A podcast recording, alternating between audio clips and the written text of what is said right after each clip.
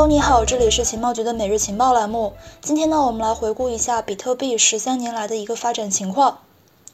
就像很多的这个新生事物一样，比特币这样一个非常具有想象力和创新意义的金融世界搅局者，在过去十几年时间中呢，并不是一帆风顺的。除了有一批为之疯狂的拥簇之外，还有更多人其实是自比特币诞生之日呢，就不是很看好它。但就是在这样的博弈和曲折之中，比特币不仅成功的从技术极客的讨论圈中突围出来，引起了全世界范围内的关注，还对传统金融世界产生着深远影响。即使说比特币已经用事实证明了其顽强的生命力和不容小觑的变革力量，但是呢，反对者的声音依然是没有消失。从2010年至今，来自全球各地的反对者向全世界发出了数百次比特币的讣告。在今天的节目中呢，我们不妨先暂时不去关注大家最为关心的比特币价格，而是从比特币被死亡这样的一个话题来展开，看一看伴随这些反对的声音，比特币已经成为了多少人资产配置中的一部分。如果你想领取更多资料或者是进群讨论的话，你可以加情报局助手 OK 五六五六幺幺。好的，我们继续。根据区块链资讯网站九九 Bitcoins 统计，截至到二零二一年十一月十五号，比特币已经被来自全球各地的反对者宣布了死亡，达到四百三十三次。二零二一年的十二月十五号，比特币收到了第一条讣告，一名地下经济学家发表了一篇文章，题目叫做《为什么比特币不能够成为货币》。这篇文章中指出，比特币能够存活的唯一原因就是其新颖性。它要不然永远保持新鲜感，要么很快就会死去。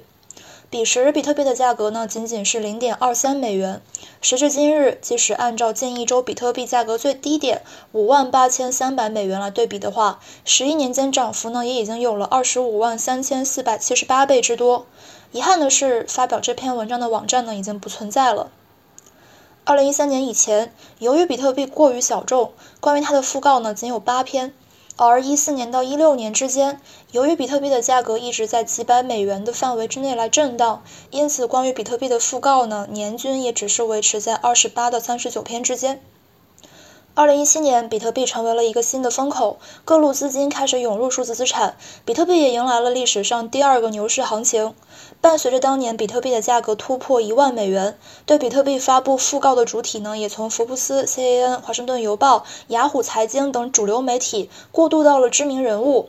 比特币在达到一万一千八百三十一美元的时候，美联储前主席艾伦表示，比特币让他想起了美国殖民时期发行的、最终被证明一文不值的货币。而诺贝尔经济学奖获得者保罗·克鲁德曼在这个比特币价格达到了一万七千六百四十美元的时候，也发表了看空言论。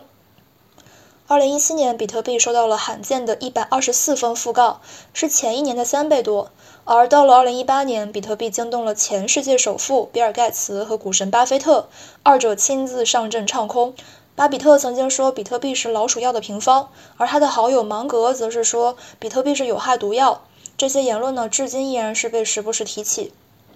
虽然说比特币一共收到了四百多封讣告，但它的这个反脆弱属性，使它在屡遭打击之后呢，不仅是没有一蹶不振，反而是比之前弹得更高。目前比特币早就已经超越了万亿美元市值，位列全球资产的前五位置。那么全球多少人持有比特币呢？根据皮尤研究中心在本月十二号发布的一项调查数据显示，大约百分之十六的美国人投资、交易或者是使用过比特币，其中十八岁到二十九岁这样的一个人群之中呢，这个数字跃升至百分之三十一。该小组成员同时还就是否听说过比特币进行了调查，结果显示，有四分之一的受访者表示他们听到过很多相关的信息，而将近三分之二的受访者表示他们听说过一些关于这个比特币或者数字资产的信息，只有大约八分之一的受访者表示对比特币等数字资产一无所知。作为对比，在2015年也有一项类似调查，面向受访人群询问了是否投资、交易或者是使用过比特币的问题。那个时候的结果呢，跟这一次大不相同。只有大约百分之一的受访者表示他们投资了比特币，而高达百分之四十八的受访者表示根本没有听说过。另外，根据 Coinbase 最近发布的第三季度财报显示，这个平台截止到2021年的九月底，总注册用户数呢是七千三百万。相较于第二季度增长了五百万。如果相比美国的三点二九亿的总人口数，占比大约是百分之二十三点七。但是需要注意的是，根据 Coinbase 当前的这个服务条款，其开放注册的国家或地区呢，一共是有一百个。所以说，如果综合不同国家的这个经济水平还有人口数量来看，这一研究所得出的百分之十六的美国人投资、交易或者是使用过比特币这样的一个结论呢，是有一定参考价值的。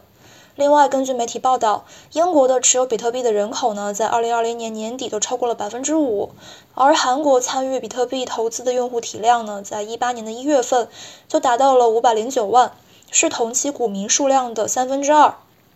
我们还可以通过这个创新扩散曲线来去进一步推测当前全球参与比特币投资的人数。按照这个理论来看，英国进入了一个早期采用者阶段，而美国和韩国呢，则是步入到了早期大众阶段。但这三个国家，也就是美国、韩国和英国，毕竟是加密货币服务相对来说比较完善的国家，因此呢，国民汇集率也是远高于这个世界平均水平的。我们来换一种方式来计算，用这个全球总人口、还有互联网总人口以及数字资产投资者的人数来去计算。就会发现，我们依然是处于一个创新者阶段。数字资产投资者在互联网用户中的这个渗透率呢，仅仅是百分之一点九八，在全球人口中的渗透率为百分之一点二八。